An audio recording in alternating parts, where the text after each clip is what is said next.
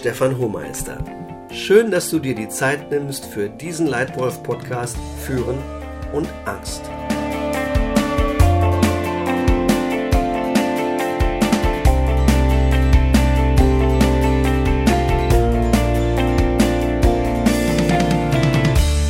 Wenn du als Leitwölfin oder Leitwolf ein Team oder eine ganze Firma führst, dann willst du Erfolg und Spaß. Dazu musst du täglich Entscheidungen treffen und von anderen treffen lassen. Wenn du Entscheidungen triffst, willst du natürlich immer eine gute, möglichst die beste Entscheidung treffen. Aber wir sind nun mal alle Menschen und Menschen machen Fehler. Manchmal stellt sich im Nachhinein heraus, dass es eine bessere Entscheidung gegeben hätte als die, die du getroffen hast. Besonders im Zusammenhang mit Entscheidungen haben manche Führungskräfte Angst. Angst vor Fehlern, Angst davor, die Erwartungen anderer zu enttäuschen. Als gute Leitwölfin und als guter Leitwolf hast du auch Angst. Du lässt dich aber durch deine Angst nicht davon abhalten, trotzdem das Richtige zu tun. Aber wie macht man das, führen und Angst reduzieren? Du könntest dir zum Beispiel folgende Fragen stellen. Haben deine Teammitglieder überhaupt ein Bewusstsein für Angst im Team? Hast du ein solches Bewusstsein? Reduziert ihr Angst durch euer Verhalten auf ein niedriges Niveau? Leben alle von euch angstfreies Führen vor? Aus meiner Zeit in 25 Jahren im Geschäft und mit vielen Jahren Führungsverantwortung hier ein paar Tipps für dich. Erstens. Bewusstsein für Angst.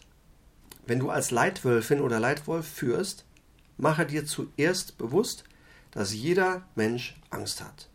Angst vor Fehlern, weil sie vielleicht schon einmal negative Erlebnisse hatten mit Fehlern.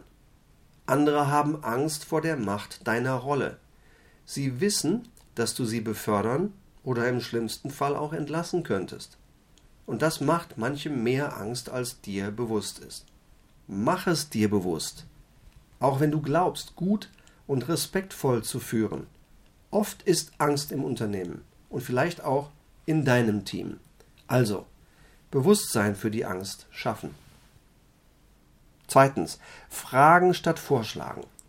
Um erfolgreich zu führen, forciere Diskussion und konstruktiven Konflikt in der Sache. In einem spannenden Aufsatz im Harvard Business Review haben David A. Garvin und Michael A. Roberto zwei verschiedene Arten von Entscheidungen beschrieben. Vorschlag oder Frage. Im einen Fall ist wichtig, wer recht hat. Im anderen zählt mehr, was richtig ist.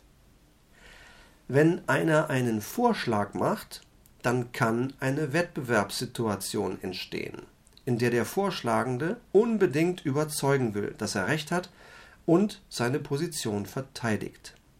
Er spielt die Nachteile des Vorschlags herunter, blendet Ansichten von Minderheiten aus und schafft Sieger und Verlierer im Team. Wenn aber stattdessen der Entscheidungsprozess durch gute Fragen gestartet wird, dann wird wirklich zusammengearbeitet an Tests und Bewertungen. Argumente werden ausgewogen dargestellt, alle bleiben offen für Alternativen und akzeptieren sachliche Kritik an ihrer Position. Die Meinung von Minderheiten wird wertgeschätzt und es entsteht schließlich eine gemeinsam getragene Position. Aus diesem Prozess entstehen oft viel bessere und viel schnellere Entscheidungen, die von allen mitgetragen werden und deshalb auch gut und zügig umgesetzt werden. Ihr kriegt bessere Ergebnisse und deutlich schneller. Der Schlüssel dabei ist, den sachlichen Konflikt intensiv auszutragen und emotionale Konflikte zu vermeiden. Schaffe dazu Transparenz über die Optionen und ihre Auswirkungen. Sorge dafür, dass alle Beteiligten ihre Meinungen aussprechen und sich dabei gehört und ernst genommen fühlen. Sprich die sogenannte hilfreiche Cassandra an. Die Person im Team, die dafür bekannt ist, die harten, die richtig unbequemen Fragen zu stellen und frische neue Perspektive in eine Diskussion zu bringen. Und fordere intellektuelle Komplettheit. Keine Entscheidung hat nur Vorteile. Jede Entscheidung hat auch Nachteile. Bitte deine Leute aktiv darum, auch die Nachteile ihrer Vorschläge zu benennen und vorzuschlagen, wie sie nach, diese Nachteile selber managen werden. Also, fragen statt vorschlagen. Drittens, allen aufmerksam zuhören. In einer groß angelegten Studie ist Google seit 2014 der Frage nachgegangen, was Teams bei Google erfolgreich macht. Zunächst hatten die Projektleiter die Hypothese, erfolgreiche Teams könnten dann entstehen, wenn die Teammitglieder einander mögen oder einander sehr ähnlich sind. Dann untersuchten sie andere Faktoren zur Komposition der Teams, konnten aber keinerlei Korrelation feststellen zwischen Merkmalen der Teammitglieder und Teamerfolg.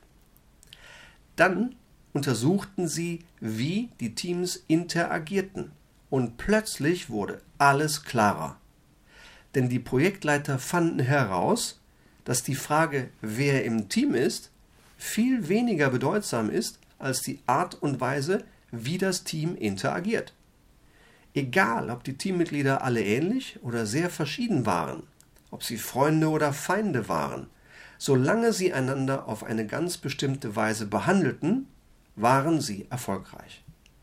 Die Forscher fanden zwei besonders wichtige Faktoren für den Erfolg des Teams.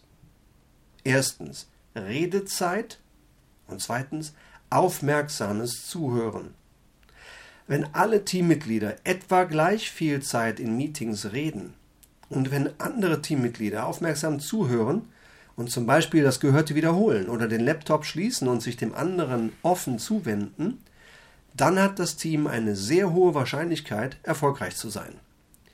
Diese zwei Arten zu kommunizieren lassen bei allen ein Gefühl der psychologischen Sicherheit entstehen. Diese psychologische Sicherheit zeigte die größte Korrelation mit dem Erfolg des Teams. Die Teammitglieder fühlen sich sicher, angstfrei auch solche Dinge zu sagen, die auf der Sachebene sehr kontrovers sind.